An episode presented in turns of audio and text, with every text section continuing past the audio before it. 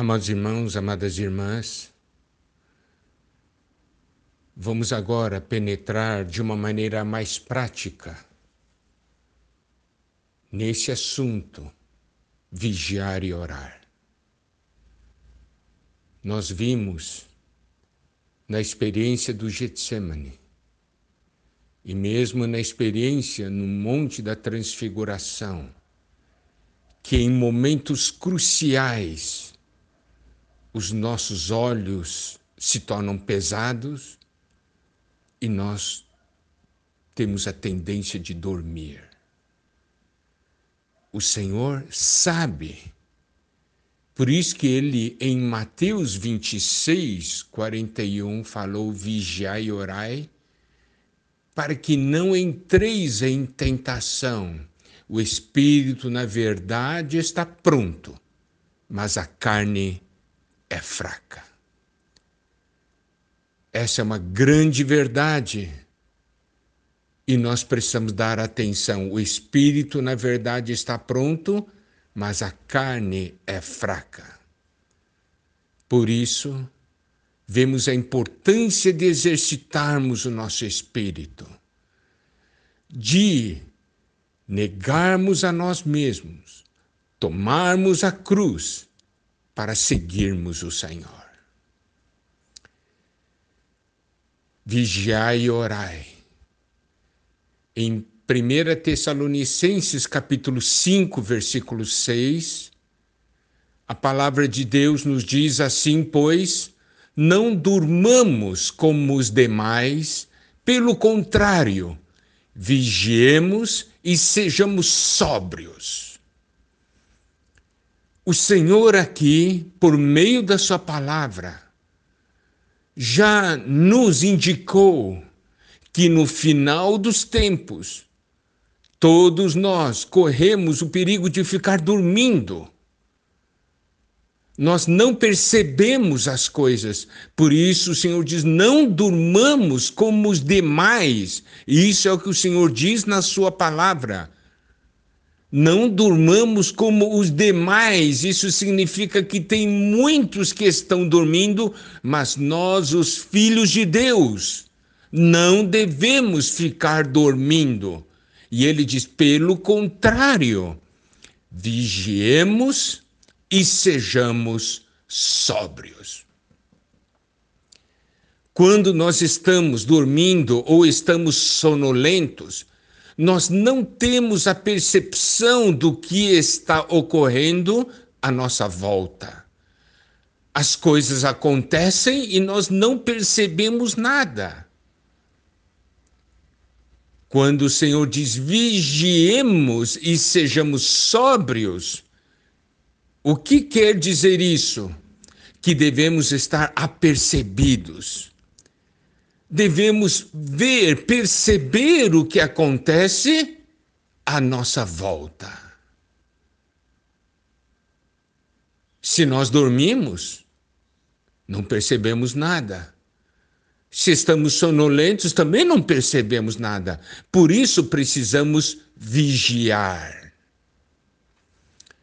E em Romanos, capítulo 13, versículo 11, a palavra de Deus nos diz: E digo isto a vós outros, que conheceis o tempo, já é hora de vos despertardes do sono, porque a nossa salvação está agora mais perto do que quando no princípio cremos. Aqui fala de conhecer o tempo. Nós precisamos conhecer em que tempo nós estamos hoje e diz o seguinte: já é hora de vos despertardes do sono. Se eu sei, se eu conheço o tempo de hoje, eu não vou mais dormir. E aqui, o Senhor nos dá a razão, porque a nossa salvação está agora mais perto. Então, Se eu conheço o tempo, eu sei que a vinda do Senhor está próxima. E eu tenho que estar vigilante. Por quê? Porque Deus tem que completar em mim a salvação que ele planejou. Agora, essa salvação completa já está perto. Louvado seja o Senhor. Ó oh, Senhor Jesus. Então, quando diz a salvação está agora mais perto, se refere a dois aspectos. Primeiro, a salvação vai se completar. Segundo, o dia da salvação está chegando, que é o dia da vinda do nosso Senhor. Por que o Senhor nos fala dessa maneira? É porque enquanto nós dormimos, nós não crescemos. Enquanto nós dormimos, Deus não pode operar em nós. Mas se nós estamos vigilantes, se estivermos orando, o Senhor irá operar essa salvação em nós. E à medida que ele vai completando essa salvação, a, o dia da sua volta se aproxima, por quê?